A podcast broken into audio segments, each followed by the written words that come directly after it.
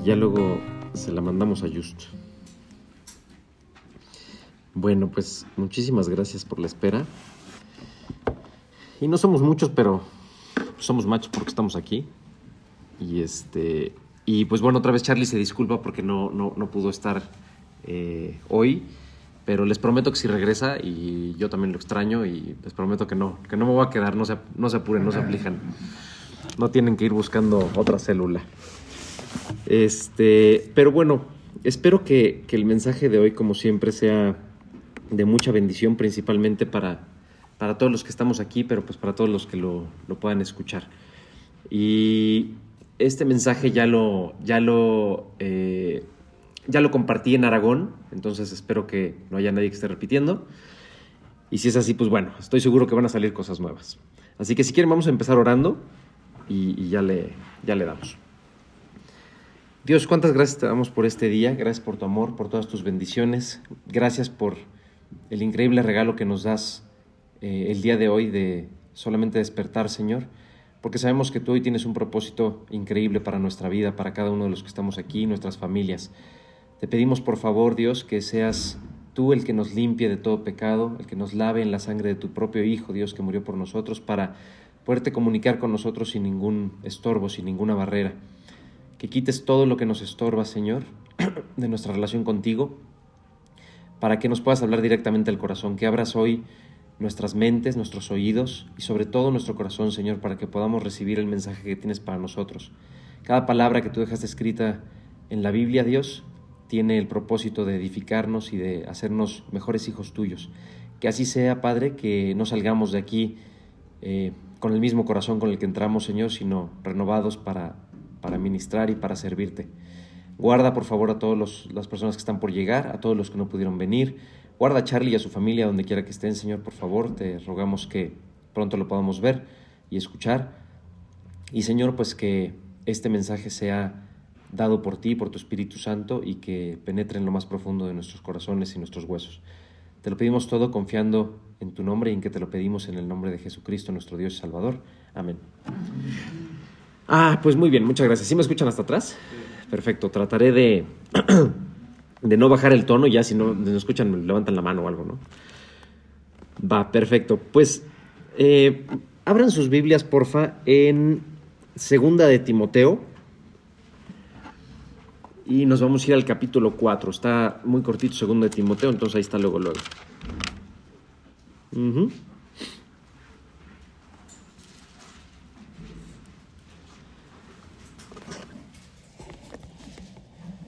Perfecto. y la, la, charla de hoy le, le titulé eh, El propósito de un equipo. Y ahorita, ahorita van a ver por qué. Pero igual que la vez anterior, que hace ocho días, quisiera que dejáramos claro un poquito el contexto en el que fue escrito esta, esta carta. Y bueno, Pablo ya saben que no solamente es, es de mis personajes favoritos de la Biblia, sino que pues es posiblemente la persona después de Cristo más influyente en, la época moderna y justamente después de, la muerte de Jesús. No solamente fue la persona que más libros de la Biblia escribió en, toda la Biblia, desde el Antiguo Testamento hasta el Apocalipsis, sino que su trabajo, particularmente para los gentiles, es decir, para nosotros, pues se sigue llevando a cabo cada vez que lo leemos, cada vez que se comparte de lo que escribió Pablo y de lo que hizo Jesús en su vida. Entonces, esta no es la excepción. Segunda de Timoteo es un gran, gran libro en el que se dejan muchas enseñanzas y en donde Dios creo que particularmente toca puntos muy importantes de nuestra vida eh, para que vayamos entendiendo de qué se trata esto de, pues de, caminar diario con Dios. ¿no? Segunda de Timoteo fue muy probablemente el último libro que escribió Pablo. Pablo estaba y como siempre les digo, eh, Pablo no escribe sus cartas, sobre todo al final de su vida, no escribe sus cartas desde un depa en Miami, no las escribe este, en un yate ahí en Cancún, ¿no? Las escribe en condiciones infrahumanas. Y si se fijan, en muchos de sus libros, Pablo exhorta a los creyentes a gozarnos, nos exhorta a, tener ánimo, a, levantarnos y y agradecer por la vida que tenemos. Y no solamente eso, sino ver cada día como ese regalo que Dios nos da para cumplir su propósito. Y eso es suficiente razón para Pablo para que nos gocemos. Y debería de serla también para nosotros. Entonces, Pablo está escribiendo su última carta, muy probablemente antes de morir. Y en esta carta eh, se la dirige a Timoteo. ¿Quién se acuerda quién es Timoteo? Ajá, exacto, su discípulo. ¿Y qué particularidad tiene este discípulo en cuanto al corazón de Pablo? Lo ama como un hijo. Y el amor y la importancia que le da Pablo a Timoteo es grande. Entonces, ¿por qué le, por qué le titulé esta charla La importancia del equipo? Bueno, pues porque Pablo está en su última carta, en su último capítulo, y vamos a ver a qué dedica más, o más, a qué le da más importancia en esta última carta antes de morir. Literalmente es lo que, pues con lo último que se va a quedar la gente. Y vamos a leer un poquito qué es lo que, lo que quiso transmitir. Entonces, mire, vamos al versículo 1 y dice, Te encarezco delante de Dios y del Señor Jesucristo, que juzgará a los vivos y a los muertos en su manifestación y en su reino, que prediques la palabra, que instes a tiempo y fuera de tiempo, redarguye, reprende, exhorta con toda paciencia y doctrina. ¿A quién le está diciendo esto? A Timoteo. Timoteo es, ahora sí que lo que él ve como su heredero en cuanto al ministerio, el que ve que se va a quedar en ese trabajo entonces, por supuesto que para Pablo es muy importante darle un mensaje bastante impactante en estas últimas palabras que posiblemente puede estar escribiendo. Entonces, vamos a ir eh, desglosando un poquito cómo Pablo va a ir refiriéndose a la gente que tuvo parte en su vida. Y entonces vamos a ver que Dios a nosotros también nos da, también nos da un equipo. ¿sí? Y yo les preguntaba a unos chavos este, el, el viernes, que con qué fin creen que se hacen los equipos. O sea, ¿quién... Imagínense al equipo que... ¿Qué, piensan cuando les digo equipo? ¿Perdón? Para sumar. Para sumar, claro. Por supuesto, para que cada quien aporte lo mejor de sí. Pero cuando les digo equipo, ¿qué se imaginan así? ¿Qué les viene a la mente? Un grupo de personas. Los Pumas, el América, un bien común. ¿Verdad? Ah, qué pasó. Está bien. Yo tampoco. Pero bueno, a mí, por ejemplo, pues me viene a la cabeza, me gustan mucho los coches, me viene a la cabeza un, grupo, un equipo de Fórmula 1, ¿no? Y entonces, pues para todos aquellos que les gusta este tema de los coches, ya vieron la serie de Netflix, ¿no? Y salen los equipos. Y como no, nada más se trata de lo que un Lewis Hamilton o de lo que un Checo Pérez puede hacer en la pista, ¿no? Sino de todo el trabajo que hay detrás, todo el dinero que se invierte, toda la gente y cómo cada una de estas partes en el equipo hacen hacen algo extraordinario y ponen lo mejor de sí, como bien comentan, para un fin común, para un bien común, para un objetivo que tienen en común. Entonces, eso es, eso es total y absolutamente cierto. Eh, continuando con este ejemplo, disculpen el, fanatismo, pero hay un video muy interesante en YouTube en donde comparan la parada en pits de 1960 y tantos, o 1940 y tantos, no me acuerdo, y una parada en pits actual. Bueno, actual estoy hablando 2000, 2000 y fracción. Entonces antes se tardaban 8, 9 minutos en cambiar llantas, este, en poner gasolina, en limpiarle el visor al, piloto. 8, 9 minutos. ¿sí? Y ya, salía el, el, piloto a continuar su carrera. Hoy, ¿alguien sabe qué promedio tienen de parada en pits? 2 segundos, ¿no? 3 segundos. 2.4 segundos. 2.4 segundos. O sea, yo no, o sea, ni siquiera me puedo imaginar, o sea, me toma más tiempo pensar en lo que hacen, ¿sí? Que contar uno, dos, ya, ya acabó. Me toma más tiempo pensarlo. Imagínense estos cuates. Entonces, estos equipos para mí, la realidad, son un ejemplo clarísimo de lo que hace un equipo cuando todos tienen perfectamente claro qué es lo que tienen que hacer, cómo lo tienen que hacer, en cuánto tiempo lo tienen que hacer y sobre todo su importancia en ese equipo. Porque ustedes ven hoy una parada y no ven a los dos, tres cuatitos que estaban en 1960. Ven, no sé, ni siquiera sé cuántos son, 12, 13 personas ahí en el coche. Unos nada más jalan una palanca, otros nada más avientan la herramienta, otros nada más ponen la pistola, otros cargan la llanta, otros... Sí me explico. Todos tienen tareas más pequeñas posiblemente, pero todos saben perfectamente qué es lo que tienen que hacer y en qué momento lo tienen que hacer. Y les repito, su importancia en ese equipo. Si alguien no avienta la herramienta, Bien, ya, ya, bailó break. Ya se tardaron 10 segundos y eso les cuesta la carrera. Entonces, miren, hay un, hay un libro muy interesante que, que, me acabo de, que me acabo de echar, este, que da un ejemplo que quisiera yo hacer con ustedes aquí, pero ya no tenemos el tema audiovisual y, tenemos que hacerlo a la, a la antigüita, pero también está padre. Quisiera yo que se imaginaran eh, que les pongo un concierto aquí en la pantalla. Imagínense que hay una pantalla y ahora imagínense que les pongo un concierto. ¿Sale? Ok. ¿Qué pensaron? ¿Qué vieron? O sea, ¿qué me pueden describir de lo que acaban de ver en la pantalla? ¿Alguien? instrumentos, mucha gente. Instrumentos, mucha gente. Un escenario, luces. ¿Qué más? ¿Perdón? Personajes. Personajes. ¿Cómo qué tipo de personajes? Un cantante. Bailarines. Bailarines, músicos, ok. ¿Qué más? los instrumentos que usan, muy bien, excelente.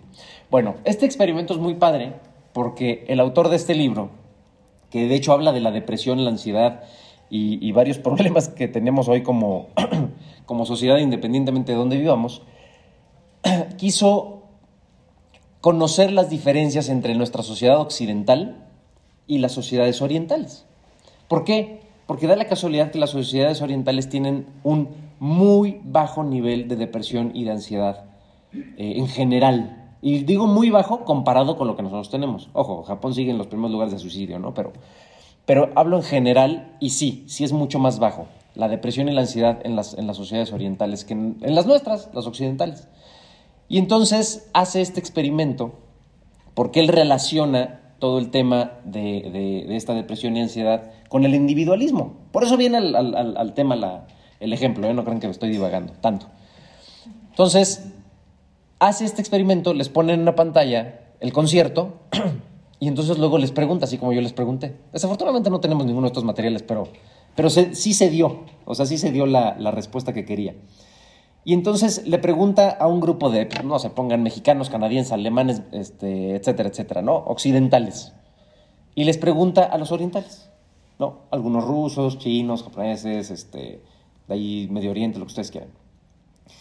Y la respuesta fue muy parecida a lo que recibimos ahorita.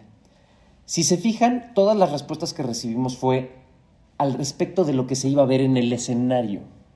O sea, en lo que está enfocado el concierto. Un cantante, o los instrumentos, o las pantallas, este, lo que se ve al frente y al centro del escenario. ¿sí? Y esto nos debe de hablar un poquito de dónde está nuestra cabeza, porque estamos pensando en qué es lo que la gente está viendo. Cuando, cuando les preguntaron a los orientales, la respuesta fue totalmente distinta. En un 80% se trató de la gente en el público. Si estaban tristes, si estaban felices, si iban familias, si iban más señores, más señoras, más niños. O sea, el 80% de la, de la gente en esta sociedad no se centró en lo que había al frente, no se centró en el individuo. Y nosotros como occidentales sí.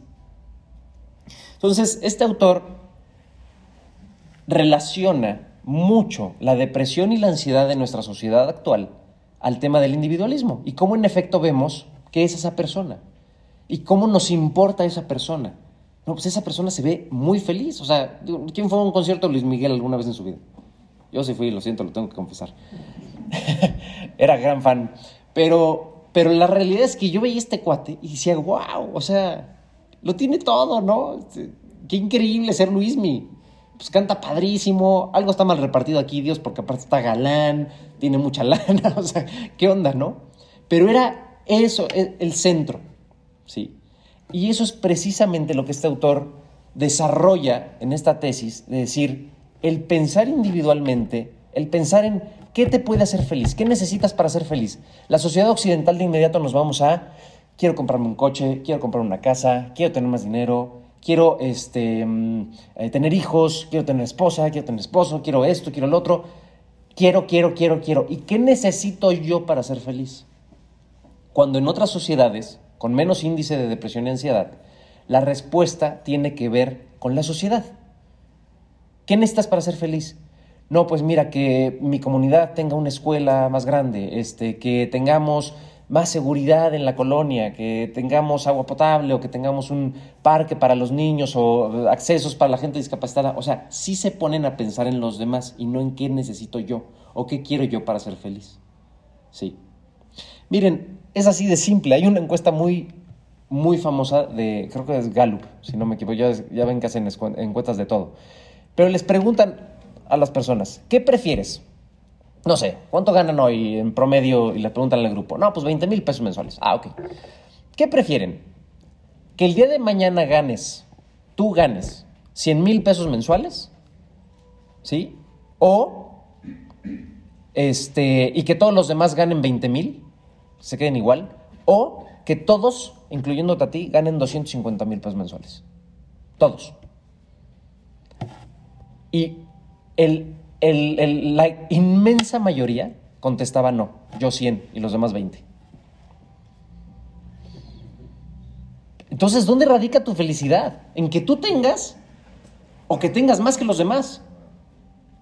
¿Sí se entiende? La búsqueda de mi felicidad empieza a depender de lo que los demás tengan o dejen de tener o cuánto tengo yo en comparación con los demás. ¿De qué me sirve tener 250 mil si todos van a tener 250 mil? Yo no voy a traer el coche más bonito, yo no voy a traer la ropa más bonita, yo no voy a tener las mejores vacaciones, porque todos vamos a estar igual. Entonces, no, no quiero eso. Quiero yo ser más que los demás, aunque eso signifique menos. Son realidades, ¿eh? son estadísticas, ya saben que este, los gabachos hacen estadísticas para todo. Y pues esta no es la, esta no es la excepción. Nuestra iglesia, el cristianismo hoy no es la excepción.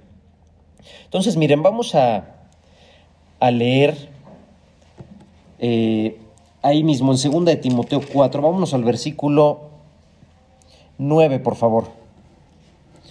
Instrucciones personales, y acuérdense que estos son los últimos párrafos de la vida de Pablo.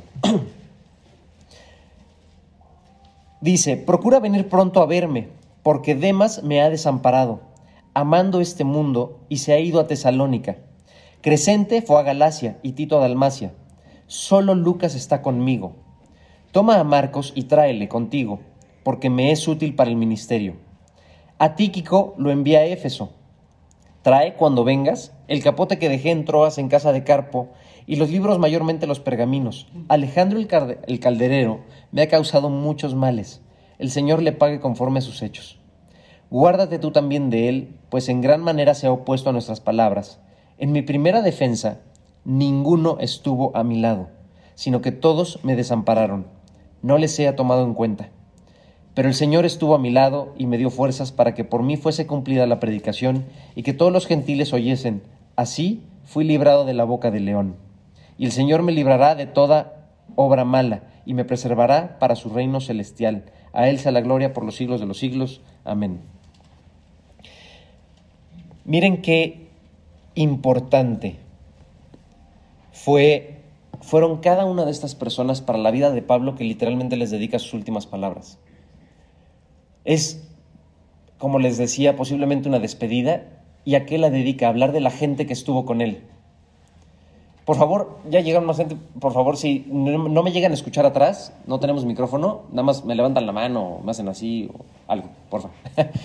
Voy a tratar de, mantener el tono. Entonces, Miren, ¿quién me ayuda a leer 1 Corintios 12 del 13 al 37? Este, ¿Me ayuda Robert? 12 a partir del 13.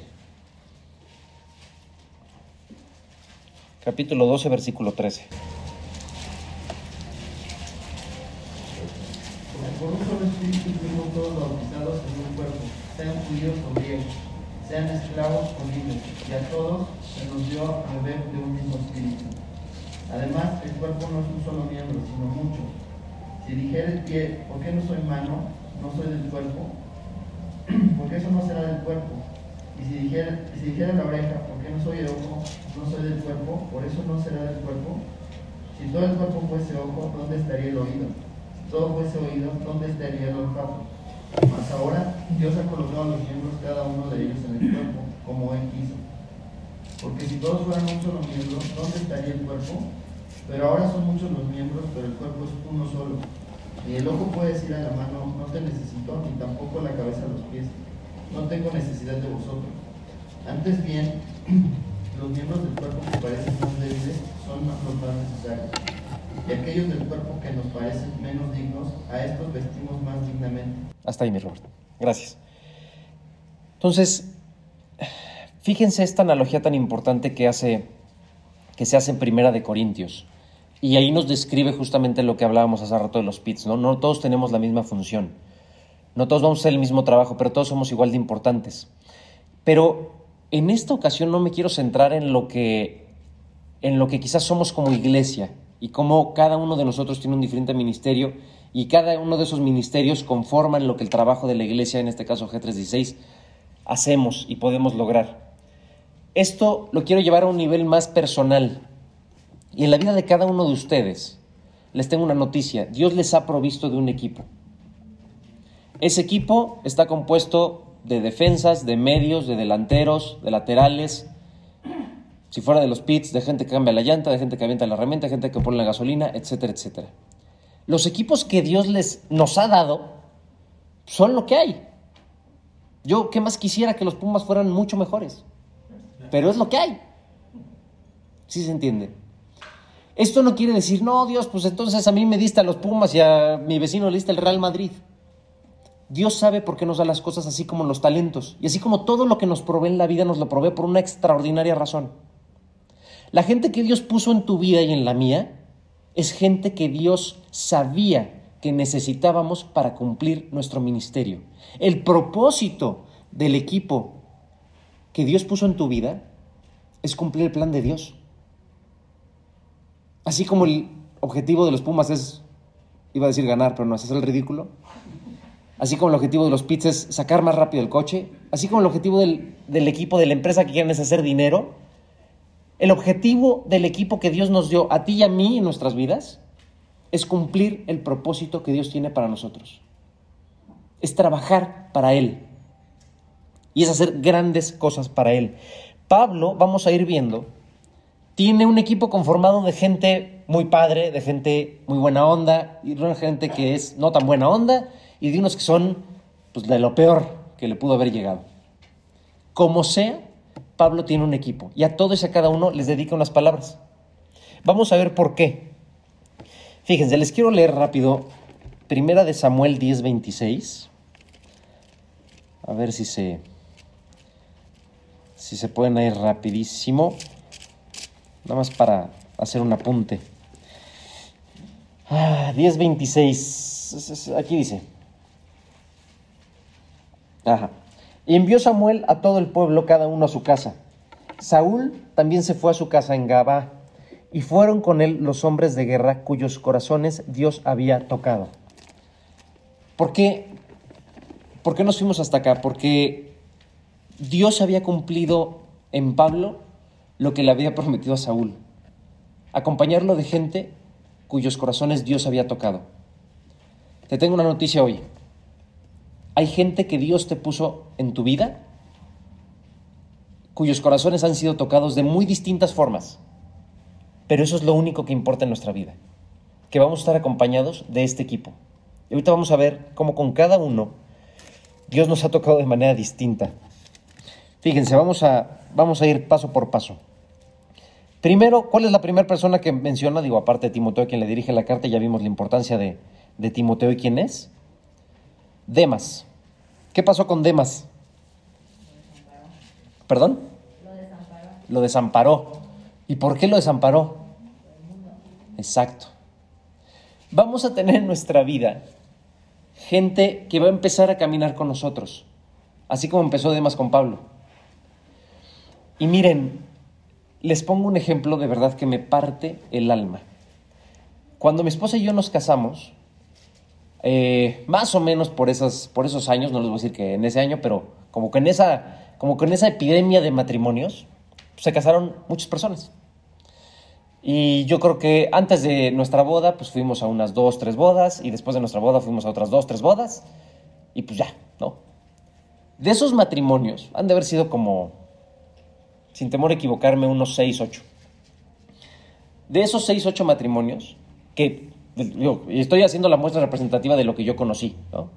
Quedamos dos, todos cristianos, todos una boda con pastor, todos una boda eh, aparentemente realizada para, para, exaltar el nombre de Dios, para servirle a Dios, para, con un propósito que era muy claro.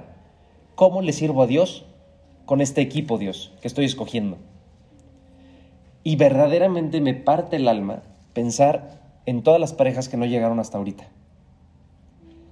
Porque sí, porque hay quienes desafortunadamente eh, sus prioridades empiezan a cambiar. Y el diablo, como león rugiente, como bien dice la palabra, pues está fuera a ver quién aquí en casa. Y créanme, miren, siempre que pensamos, no pasa nada, ¿qué tanto es tantito? Miren, el diablo está esperando afuera con, un, con un, este, una mira telescópica de francotirador, esperando el instante en el que a una oveja se le ocurra poner media pata afuera del redil. Media pata. Porque esa media pata la va a acribillar. O sea, si creemos que el diablo va a ser como, no, no pasa nada, prueba tantito y te regresas. Te regresas. Tranqui, al redil. ¿Eh? No pasa nada. Mira, prueba esto. ¿Sí? Porque acá no te dejan comer tocino. Acá, échate unos dos, tres tocinos y ya. O sea, a nadie le hace daño dos, tres tocinos, ¿no? No te va a morir de colesterol, ¿verdad?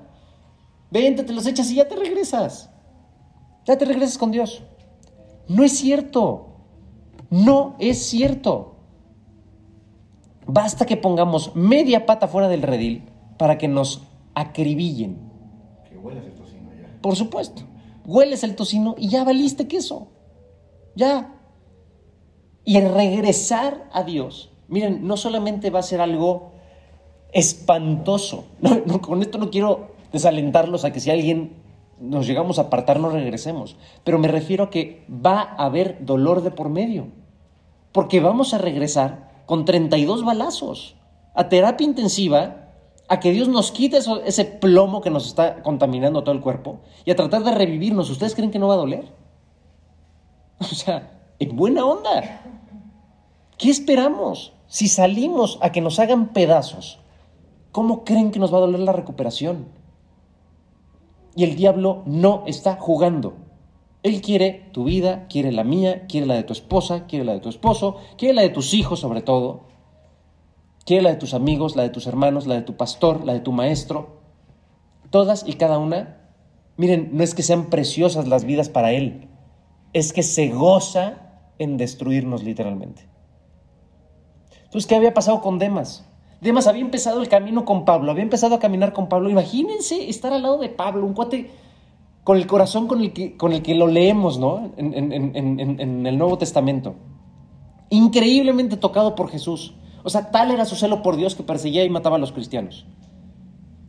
Se encuentra con Jesús en esta vida y empieza un camino que Pablo le quedaba claro que no había marcha atrás. ¿Ustedes creen que Pablo coqueteaba con salirse del redil? Claro que no.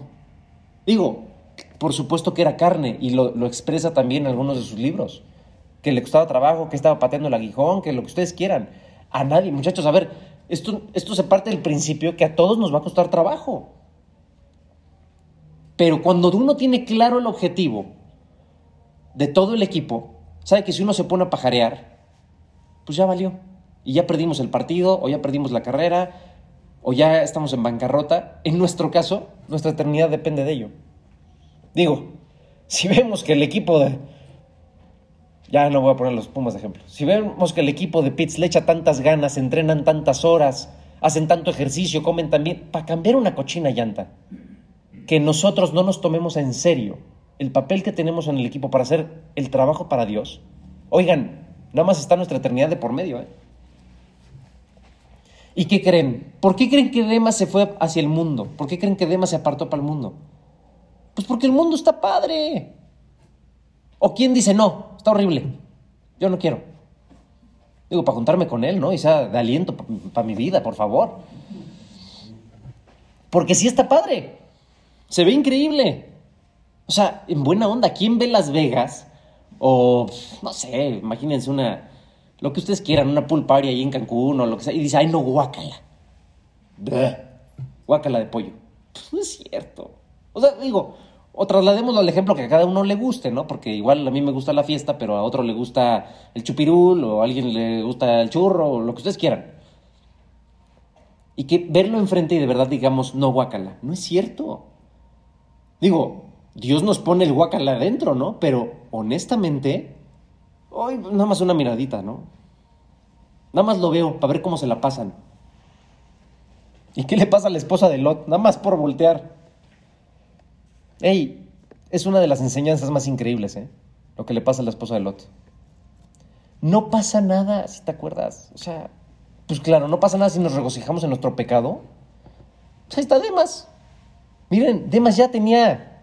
No quiero decir que la salvación se pierda. Pero como, como dice la palabra, guardemos nuestra salvación con temor y temblor, porque en una de esas nunca fuimos salvos. Nunca fuimos. Y, oh sorpresa, nos amanece y nos estamos achicharrando. No, Dios, pero ¿cómo? Maestro, si me hubieras creído, no hubieras estado coqueteando fuera del redil. ¿No crees? No, pues sí, tal vez no estaba yo tan convencido de tu salvación, de tu amor por mí, de lo que pasó en la cruz. Miren, se los digo así. Cuando a uno le queda claro lo que pasó en la cruz, no le quedan ganas de pecar. Cuando nos quedan ganas de pecar, es una de dos. O porque ya nos acostumbramos a la cruz y se nos olvida, o porque nunca lo creímos. Nunca lo entendimos aquí. Entonces, pues bueno, miren, vamos a estar acompañados de mucha gente que deserte. Ojalá y no haya de estos aquí. Y si los hay, pues miren, lo único que importa es orar por ellos, para que Dios los regrese al camino, lo más doloroso que sea, y por piedad del Señor, lo último que necesitamos como iglesia es que alguien regrese hoy. No, pecador putrefacto. Miren ya, la disciplina ya se la llevó por parte de Dios. A nosotros nos toca amarlos, nos toca literalmente como el hijo pródigo, como el padre. ¿Por qué? Pues porque nosotros somos la representación de Cristo en el mundo. Entonces, ¿qué tenemos que hacer? Abrir los brazos y decirle, te tardaste, qué bueno que ya llegaste. Mira, lo que hayas hecho, dejado de hacer, son tus cuentas con Dios, no las mías. Muy bien. Eh, ¿Qué pasó con Crescente y qué pasó con Tito? Crescente y Tito también los menciona Pablo en algunos de sus, este, de sus libros anteriores. Y miren, por ejemplo, a Tito lo menciona 13 veces en la Biblia, en los escritos. Pero bueno, ¿qué había pasado con estas dos personas? ¿Lo mismo? No, dicen por allá. ¿Eh? Exacto. Miren, también va a haber gente en nuestro equipo que nos acompañe, que empiece con nosotros, que empiecen como hermanos, que empiecen como ayuda y que nos separemos. Pero esta separación es muy distinta a la de Demas. Esta separación es por seguir sirviendo. Entonces, ojalá, ojalá de verdad, miren, tengamos gente aquí que el día de mañana diga, no, pues mira, yo Dios me llamó a Burkina Faso a predicar, ¿no? No sé ni qué idioma hablen allá, pero pues va a estar bueno aprenderlo. Pues qué bien. O no nos vayamos tan lejos, oye, ¿qué crees? Ya no voy a poder venir los domingos porque voy a ir a predicar a la Sierra Popoloca allá en Puebla. Qué increíble. Ya no vamos a estar juntos, quizás ya no vamos a estar en la misma célula, en la misma congregación, pero por supuesto que seguimos juntos en Cristo. Y estas personas, estos miembros del equipo que Dios nos pone en nuestra vida, son gente que verdaderamente, a pesar de la distancia, debemos de ocuparnos por mantener cerca. No solamente en oración, sino cerca de verdad. Y miren, con la tecnología de hoy, nadie tenemos pretexto para estar, entre comillas, lejos de la gente. Que si el mensaje, que si el FaceTime, que si la videollamada, que si la llamada, podemos estar muy cerca de la gente. Y es muy importante que nos esforcemos por mantener cerca a esta gente a pesar de la distancia y del tiempo o de la diferencia de zona horaria. Porque es gente que nos alienta. Y es gente con la que podemos seguir compartiendo. Oye, ¿cómo lo estás viviendo tú? ¿Hay resistencia? ¿No hay resistencia? Claro que, o sea, tropiezos, ¿no? Todo lo que la vida y Dios nos pone para ir probando nuestra fe, lo podemos ir compartiendo y podemos irnos alentando en nuestra vida. Y de igual manera nosotros la de ellos. Sobre todo si es una persona que se fue a cumplir un propósito como estas, como, es, como Crescente y Tito. ¿no? Entonces, pues bueno, también va a haber de estos en nuestra vida. Dice versículo 11, solo Lucas está conmigo. ¿Quién se acuerda qué profesión tenía Lucas? Sofi no puede contestar. Exacto. Ay, qué rápido, muchachos, estoy orgulloso. Sí, exacto, Lucas era médico. Y miren, Lucas es un ejemplo padrísimo porque es el compañero de vida de Pablo. Tal cual. Se la viven juntos desde el principio y hasta el último día de Pablo. Y qué increíble tener a tu lado un médico, ¿no? Más cuando Pablo describe que tenía temas de salud y pues bueno, que las llagas se las chupaban los perros y todo esto, ¿no? No debe haber estado tan padre. Pero qué bueno, qué buena onda que tu compañero de vida haya sido un médico. Y aquí esto va tanto para, para la gente que estamos casados como para la que no.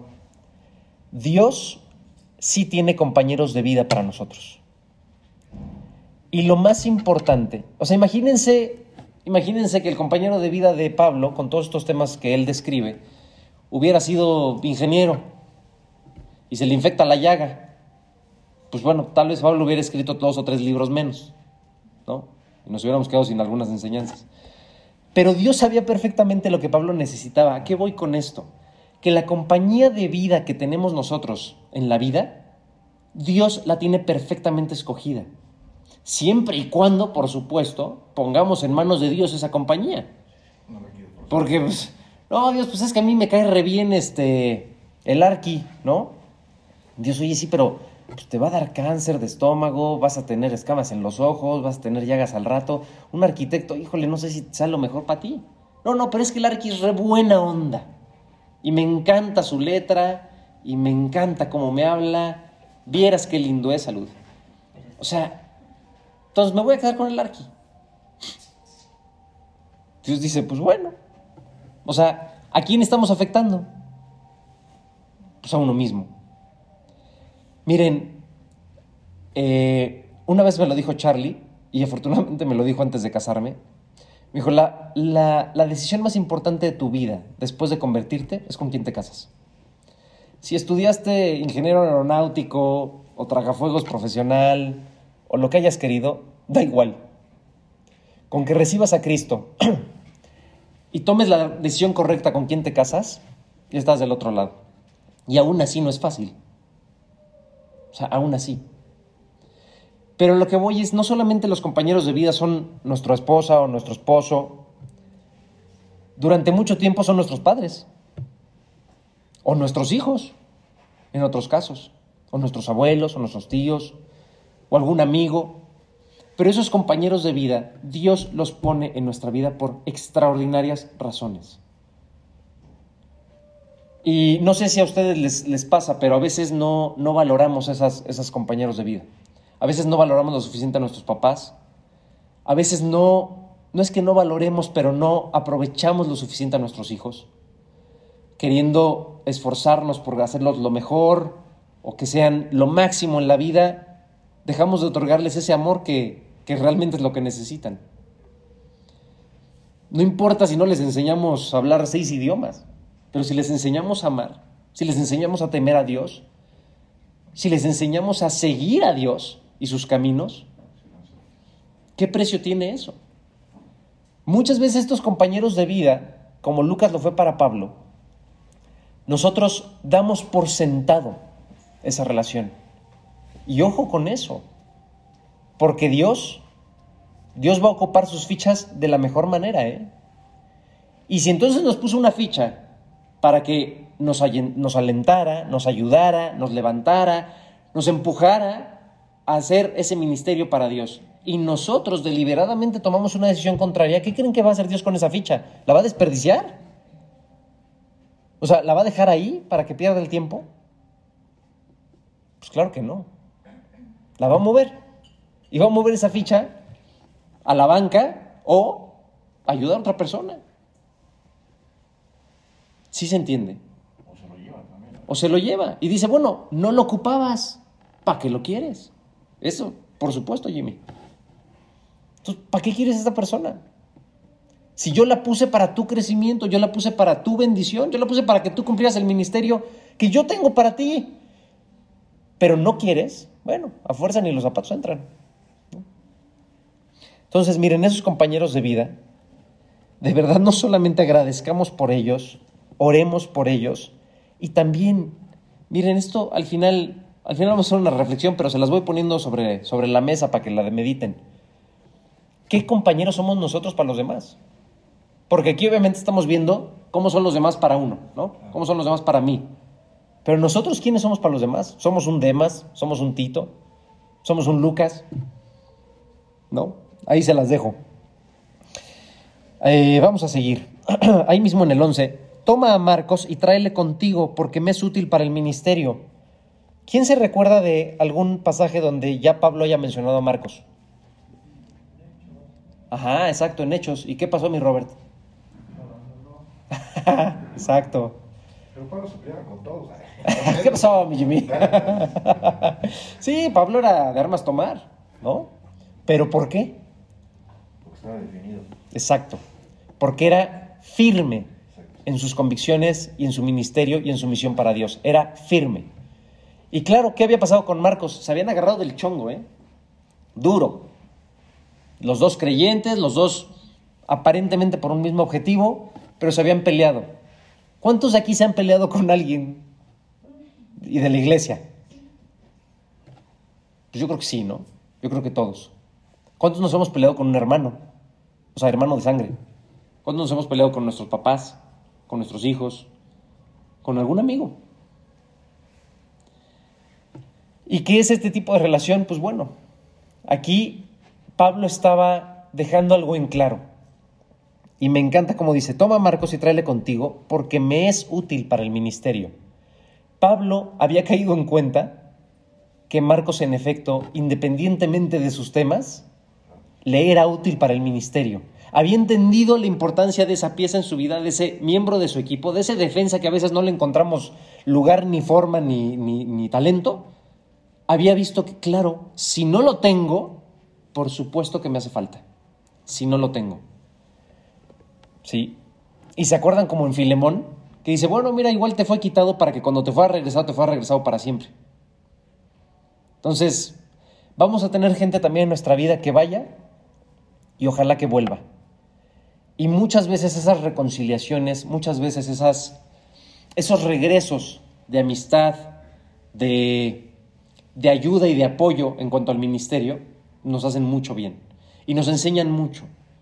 Porque de esa de ese problema, de eso que empezó como un roce, nosotros también debemos de aprender muchísimo en cuanto a nuestra propia relación con Dios, nuestra relación con Dios para con los demás y entender de nueva cuenta este papel que tenemos en el equipo. ¿Vamos a ser el que rompa el vestidor? Allá cada quien. Vamos a ser el que, no muchachos, miren, no pasa nada, ya perdimos seis partidos, pero vamos a echarle ganas. Y claro que sirves, claro que no eres un inútil, sí tienes que entrenar más, o sea, ¿Vamos a ser los que hagan cohesión en ese equipo, el pegamento de ese equipo o no? Y miren, tanto para la bronca se necesitan dos, como para la reconciliación. También se necesitan dos.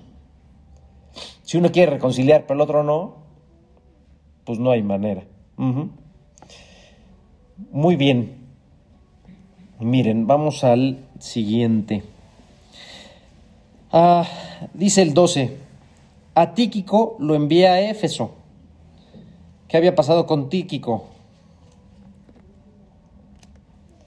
Pues también, ¿no? Lo había mandado, había sido parte de su equipo, una pieza en la que él confiaba, gente en la que nosotros podemos delegar algo, descansar algo y decir, perfecto, tú, amigo, hermano, esposo, esposa, hazte cargo de esto, por favor. Y claro que tenemos la confianza para hacerlo. Dice versículo 13, trae cuando vengas el capote que dejé en Troas en casa de Carpo y los libros mayormente los pergaminos. Carpo es una, es una persona que posiblemente no se menciona tanto en la Biblia y yo francamente no recuerdo alguna otra mención de Carpo, pero, pero sabemos por esto, por esta oración nada más, que era parte del ministerio y qué hacía. Recibía a los creyentes tanto lo recibía en esos, acuérdense que, pues bueno, los, viajes misioneros y los, los, viajes a las diferentes iglesias no eran como ahorita, que te agarras un avión hoy y regresas pasado mañana.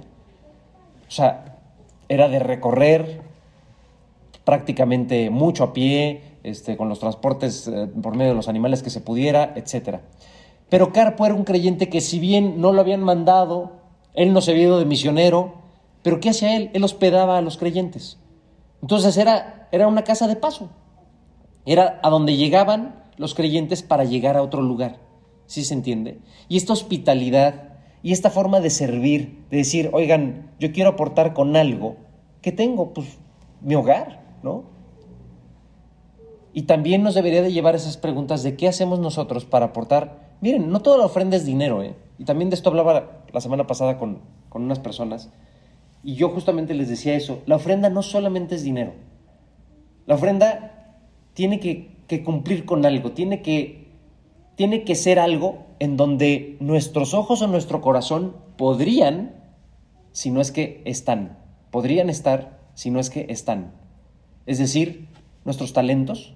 Yo puedo saber que tengo un talento y entonces es mi talento y entonces me pongan que canto padrísimo y soy el próximo Luismi, ¿no? Pero pues es mi talento. Y entonces yo no quiero que ese talento sea nada más que para mí, porque me va a dar dinero, me va a dar fama, me va a dar esto, me va a dar el otro. Yo tengo que poder ofrendar ese talento. Tiempo, el tiempo es para mí. De inicio creemos eso, ¿verdad? Pero ¿qué pasa cuando le entregamos nuestra vida a Cristo? Que si verdaderamente le entregamos de corazón, le decimos, Dios, ya no se trata de mí, ¿eh? Esta vida que tú me diste a los tantos años, veinte tantos, treinta tantos, cincuenta tantos, noventa y tantos, haya sido la edad que haya sido, es para ti. Entonces, ay Dios, pues es que me he hecho una pestañita porque pues casi no duermo, Dios, ¿no? Y, entonces, pues sí, sí podría ir a, la predi, o sí podría ir a mi discipulado, o sí podría discipular, pero, pero pues también podría dormir 30 minutitos más, ¿no? O es que, mira, nunca voy a jugar golf, entonces dame chance de ir a jugar golf, en vez de esto y aquello. Ofrendar nuestro tiempo es una parte muy importante, porque en apariencia es lo único que es nuestro en apariencia. Y más cuando no tiene familia, ¿no? Ya ni su dinero ni su nada. Pero bueno, Carpo estaba ofrendando lo que tenía, que era pues yo lo recibo. Y esa hospitalidad también es de gran, gran bendición para la iglesia y para la gente que está alrededor nuestro. Versículo 14, este es importantísimo y con este vamos a ir cerrando. ¿Cuántos de aquí tienen Alejandros en sus vidas? Alejandro el Calderero me ha causado muchos males. El Señor le pague conforme a sus hechos. No solamente eso, guárdate tú también de él. En gran manera se ha opuesto a nuestras palabras. ¿Cuántos de aquí tienen Alejandros en sus vidas? ¿O sienten que hay algún Alejandro potencial en sus vidas? Yo creo que todos. Y si no los tienen, no se preocupen. Van a llegar. Estas personas que se oponen abiertamente a, nuestra, a nuestro camino hacia la santidad, a nuestro camino apartándonos para Dios. Existen y siempre van a existir.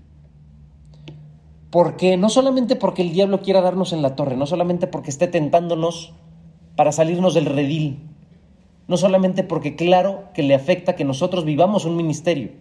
Y ojo, si no los tenemos y si nada nos estorba, yo me preocuparía porque quiere decir que entonces no estamos siendo lo suficientemente incómodos para el diablo. Y como siempre dice Charlie, como que el confort y el bienestar no nos viene bien a los cristianos. Me queda clarísimo. Hay que estar de rodillas de una o de otra forma. Y muchas veces estas personas van a ser ese medio o esa herramienta que incluso Dios use para ponernos en el lugar correcto y para poner nuestros ojos y nuestro corazón en el lugar correcto. No crean que solamente son instrumentos del diablo, ¿eh? Porque ¿dónde se prueba la fe? En el fuego, en la adversidad, en las dificultades, en las pruebas. Y esta gente muchas veces es herramienta para que nosotros vivamos o tengamos algo en nuestra vida que nos lleve a poner de nueva cuenta nuestros ojos en Dios. Y me encanta que Pablo de verdad es, es, un verdadero ejemplo. Ojalá muchos más pudiéramos ser así. Porque dice, Dios le pague conforme a sus obras. O sea, no está diciendo, ve y métanle el pie, o aguas con él y no le den dinero, es más, mándenle unos matones. O sea, no. Pablo literalmente dice que el Señor le pague conforme a sus obras. Está dejando todo eso que Pablo siente con respecto a Alejandro y que le ha hecho muchos males, lo está dejando en manos de Dios. Que Dios es el Dios de la venganza, es el Dios de la victoria, es el Dios de los ejércitos. Miren, se los dije hace ocho días se los vuelvo a repetir. Si alguien de aquí creemos que Dios no va a hacer nada con respecto al pecado, estamos en un error. Y si alguien de aquí creemos que Dios no va a hacer nada cuando una persona se mete con un hijo de Dios, estamos todavía peor. Claro que va a ser algo, por supuesto que sí, pero en una de esas, muchachos, no nos toca a nosotros verlo. Muchas de esas no nos toca a nosotros verlos, por lo que Dios tiene que trabajar y que cambiar no son las circunstancias ni darle en la torre al de enfrente, es nuestro corazón. Para como Pablo literalmente orar por esa persona y decir, Dios le pague conforme a sus obras. Ya. Va a haber Alejandros en nuestra vida, va a haber gente que se oponga a nuestra propia vida y por supuesto a nuestro ministerio. Pero no se desalienten porque una, no son los únicos y dos, Dios tiene un propósito para estos integrantes en el equipo y son parte de nuestro equipo. Miren, de verdad, los mejores coaches, los mejores entrenadores, los mejores jefes tienen una pieza, un, ¿cómo le dicen? Un negrito en el arroz, ¿no? Tienen una pieza que los reta, que los lleva a salir de su zona de confort y decir, ¿qué hago con este cuate? Me reta, se revela, me cuestiona, me agrede, ¿Qué hago con este cuate? Pero los mejores líderes son a los que tienen estos elementos en sus equipos, porque te obliga a ser mejor líder. De igual manera nosotros, estas personas nos deberían de obligar a ser mejores creyentes y a ser mejores siervos de Dios. Y pues bueno, finalmente con esto cerramos. En mi primera defensa, ninguno estuvo a mi lado, sino que todos me desampararon no les sea tomado en cuenta. Pero el Señor estuvo a mi lado y me dio fuerzas, para que por mí fuese cumplida la predicación y que todos los gentiles oyesen. Así fui librado de la boca del león. ¿Quién se acuerda o quién me dice por qué está Pablo poniendo esta analogía de que fue librado de la boca del león? Pues Daniel. Daniel es una, muy buena, por supuesto. Y en Salmos vemos otras, ¿verdad? Donde David dice que literalmente le librará de la boca del león. Miren, al final del día de, esta, de, esta, de este pasaje, ojalá nos quede la importancia que hay de esos equipos en nuestra vida y de cada uno de los integrantes que tenemos en ella. Y les retomo la pregunta que les hice hace rato, ¿quiénes somos nosotros en la vida del otro? ¿Quiénes somos nosotros en la vida de nuestro compañero de vida? ¿De nuestro Lucas o de nuestro Pablo? ¿Quiénes somos nosotros? ¿Somos el Alejandro de alguien? Somos el que se apartó para regresar, somos el que se apartó para siempre, somos el que lo alienta desde lejos o no. Pero lo más importante es que entendamos, a pesar de que tenemos un equipo que Dios nos dio, literalmente nos lo regaló para que nos fuera más fácil cumplir la misión que Él tiene para nuestras vidas con respecto a Cristo, lo más importante es el capitán del equipo, que es Cristo. Cristo va a tener ese lugar en tu vida si tú quieres. Si tú quieres, Cristo levanta la mano y dice, yo quiero ser el capitán de tu equipo. Yo quiero ser el jefe en tu empresa. Si tú quieres. El otro equipo, miren, lo tenemos, aunque la decisión con Cristo sea distinta. Pero la capitanía, la jefatura, el liderazgo de Dios en nuestra vida, solamente se lo puedes dar tú. Nadie más. Y si se fijan, todas las demás posiciones no dependen de otra cosa, ¿verdad? Pero esta sí. Esta depende de una decisión tuya y mía.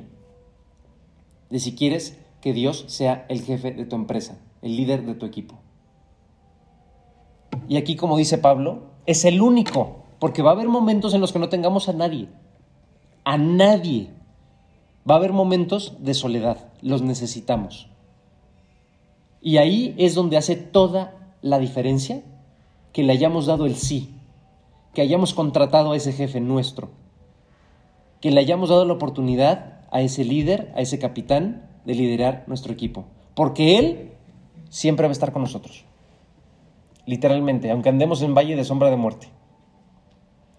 El último día de nuestra vida va a estar ahí con nosotros. Estuvo en el primero, va a estar en el último, y nosotros elegimos si lo queremos para la eternidad.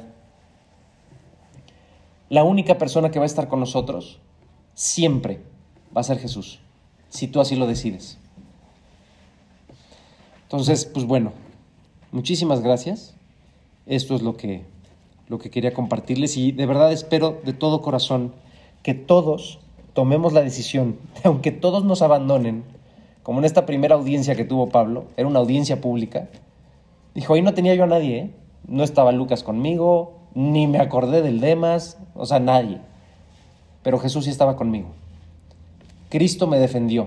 Cristo estuvo ahí cuando yo tenía a todos mis angustiadores, tomando palabras de David, enfrente de mí preparando mesas. Pero Jesús estaba ahí conmigo. Ojalá de verdad espero para la, vida de cada uno de nosotros que Cristo esté en esos y en todos los momentos de nuestra vida. Si así tú quieres, pues lo puedes hacer.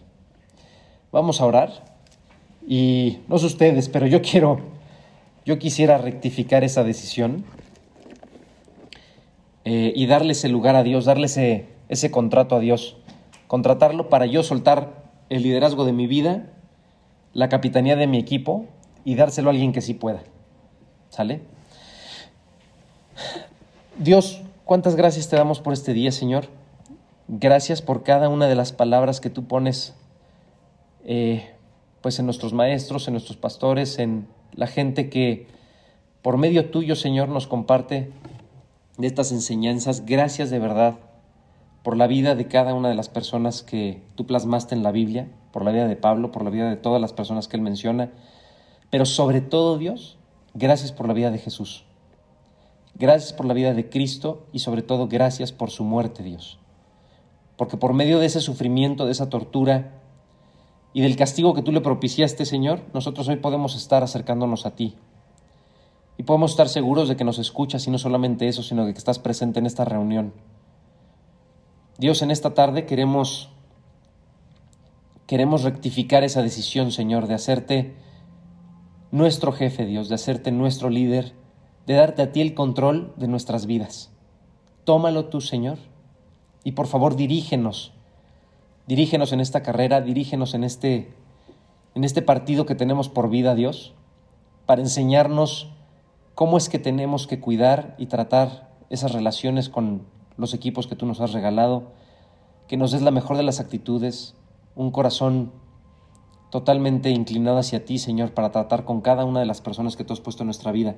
Te damos gracias por cada uno de ellos, por la vida de cada una de las personas que tú has puesto en nuestro camino, para bien o para probarnos, Dios, o para llevarnos a, a estar de rodillas ante ti. Gracias por cada uno de ellos. Sé tú en ellos, guía sus corazones, y guía también los nuestros, por favor, Dios, para que podamos ser siempre bendición, no solamente con la gente que tengamos cerca, sino también con la gente que tú vayas poniendo y encontrando nuestro camino. Te rogamos ser siempre luz y sal y que esta iglesia te sirva, Señor, como un cuerpo completo para la misión que tú tengas, para traer más gente a ti y para inclinar más corazones hacia, hacia ti, Señor. Te lo pedimos todo, te lo rogamos en el precioso nombre de Jesucristo, nuestro Dios, nuestro Salvador. Amén. Muchas gracias.